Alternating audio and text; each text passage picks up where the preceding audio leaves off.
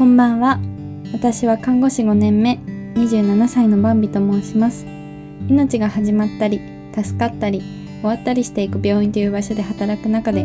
自分のお父さんや大切な人に知ってほしいと思ったことがたくさんあります。この番組ではそんなお話をすることで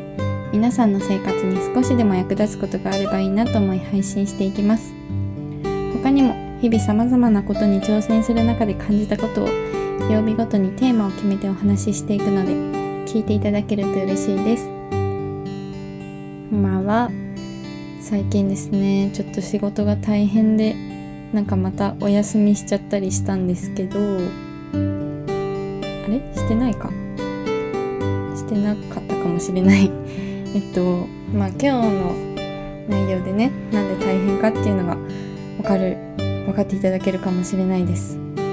まあ私はあのコロナ禍になってから自分の部署がコロナ病棟に変わってまあしばらくコロナ病棟で働いてたんですけどコロナの新規感染者が激減してる今の状況をまたねアップデート版としてお話ししていきたいと思います。以前にもまあちょこちょこお話ししてきたんですけどね、まあ、火曜日医療看護というテーマでお話ししていきたいと思います、えー、そうですね。第5波デルタ株が流行った頃がもう私の経験的には一番大変だったし重症な方も多いし亡くなってしまう方も多いしっていう感じでした。時期で言うと89 10月頃かな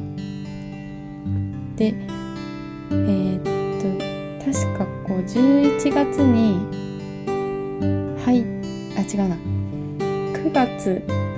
終わって10月に入った頃から一気にスンとねこう数が減り出したんですよね。驚きました。これがワクチンの効果かと思いましたけど。でとそこからまたいつ増えるか分かんないしなと思いながらこう最初はあのコロナ禍になって最初はこう病棟の半分ぐらいしかコロナ病棟になってなかったんですけどもう42床ぐらい全部をコロナ患者さん用に使うようになってた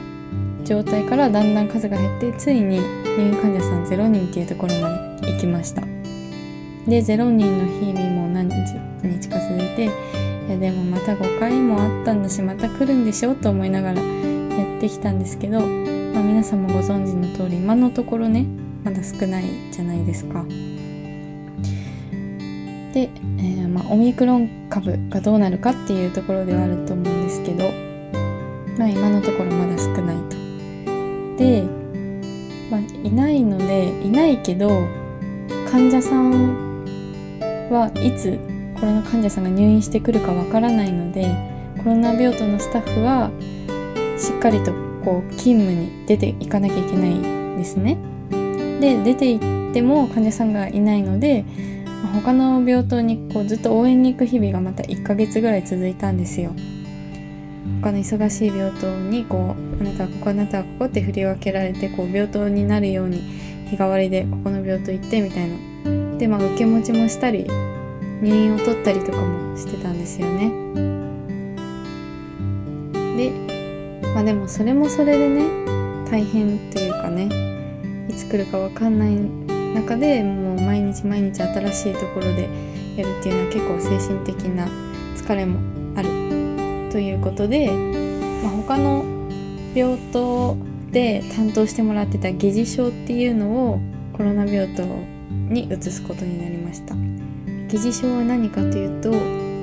コロナ陰性が入院の時にねまあ入院する時は必ずもうコロナ検査してるんですよ。で陰性が確認されたけど偽陰性っていうことがありえるんですよね。偽陰性っていうのは陽性って出てるけど本当は陰性って出てるけど本当は陽性っていう、まあ、検査も確実じゃないから感度得意度っていう言葉がありますけどまあ、感度を広げすぎると得意度が下がってみたいな、逆に得意度が広がりすぎて、あの確実性はあるんだけど見落としてる可能性もあるとかそういうのがあって検査も確実じゃないので一応結構症状的にコロナもありえるっていう場合は疑似症っていうところで隔離対応コロナ患者さんと同じように対応することがあるんですね。まあでもそれ結構1日2人とか入院したりするんです疑似症に。それを他の病棟でやってくれてたのでそれをコロナ病棟に移すことになって。でもそれでもまあ1日23人とかしかいなくて私たちのスタッフの人数に対して患者さん少ないからじゃあちょっと一般ベッドも作るようにしようっていう風になりました、一般ベッドっていうのはその、ま疑いが晴れてじゃあ普通のベッドに行きましょうってこうまあ3日2日3日ぐらいで行けるんですけどその一般ベッドもうちの病棟にいくつか作るようになってでもまあそれで良かったんですけどなんか急にこう疑似症の入院が増える日もあってやっぱこう救急車がどれぐらい来るかとかコロナっぽい症状の人がどれぐらいいるかって日によって違ったりしてでまたさらになんか陽性の方もちょこっと入院したりしてってなると陽性疑似症一般っていう3つのブースに分かれていくんですね。でこれがめちゃくちゃ大変だとみんな最近なんかなんとなく想像してたけど分かり始めたんです。なぜかというと一番大事なことはコロナのウイルスをコロナじゃない人にうつさないようにしなきゃいけないっていうのがまあ一番大事な使命であってだからこうその陽性と疑似症のエリアの行き来とか疑似症と一般陽性と一般のエリアの行き来っていうのは、まあ、基本的にできなかったりすごいあの着替えたりして細心の注意を払ってやったりとかしなきゃいけないんですね。であと患者さんの数に偏りがあるとしてもスタッフの受け持ちをそのエリアごとにしなきゃいけないとかで本当にこうみんなで協力して大変さを鳴らすっていうことができなくてこう一人一人で何かやんなきゃいけないっていう状況があの、まあ、身体的にも肉体あ一緒だ、えーと、身体的にも精神的にも大変だなっていうふうに感じている今日この頃でございます。で、まあ、問題点を整理するとコロナの患者さんっていうのはいつ来るかわかんないからコロナ用の病床はキープしておかないといけないでも来ないからといってスカスカの病床だと私たちこの病棟のスタッフの役割がないし他の部署はこう埋まっちゃって逼迫してるのにうちの病棟だけスカスカでっていうのはなんか病院のバランス的にも良くないしまあ私たちの手持ち無沙汰にもなっちゃうし他の部署からの不満とかにもつながっちゃう。ですね。だからこういろんな風に入院できるようにベッドを作ってみたもののやっぱり細心の注意を払いながら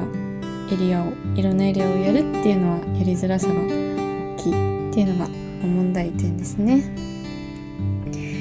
で私の考えとしてはこのこの問題どうしたら解決できるんだろうと思うとコロナ用のベッドを保する病院をもっと限定していくべきなのかなと思います。詳しいことわかんないんですけど多分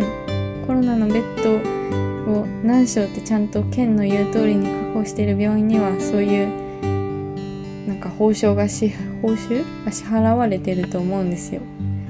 まそれを受け取りたいっていうのとあと病院としてのあの黒字をキープしなきゃいけないから業績を上げなきゃいけないっていう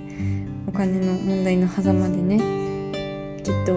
どの病院長も入れ置いて大変なんじゃないかなって思うんですけど、まあ、もう県からこうもっと指定してここが指定病院っていうのをちょっとピークの時よりも数を減らしてやっていかないと中途半端にベッド確保しなきゃいけないからスタッフのこう患者さん少ないのにマンパワーがすごい取られちゃうっていうことになっちゃうんじゃないかなと思います。まあもしかしたらもっともうそれやっててうちが指定病院なのかもしれないですけどちょっとわかんないんですけどはいまあでもそういうのこういうごたごたがあるっていうのを考えるとよくこの1年間1年半ぐらいでコロナ患者さんの急増に合わせて個病棟を潰すとかねまあ病棟の中に例えば4ベッドコロナ用のベッド確保するっていうのもすごい大変だと思うんですよね。それを最初はやってたのがちょっとの病院だったのがもうなんか大体の病院でコロナ用のベッド1個あるみたいな状況になったりしてそれをよくこうやってきたなっていうふうに思いました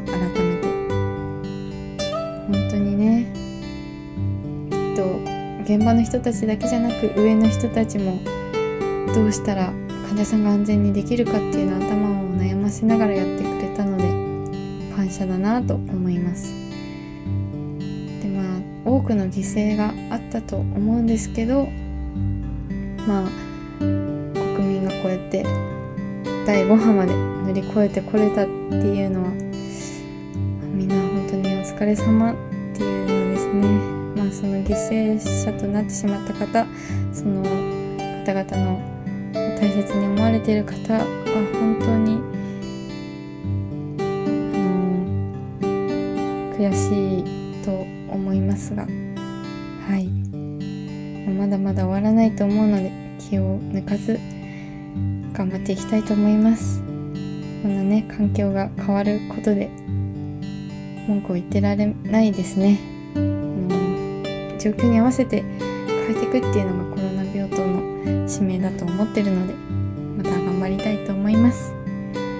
それでは最後まで聞いてくれてありがとうございました。明日もあなたにとって素敵な一日となりますように。また明日お父さんに送るラジオでお会いしましょう。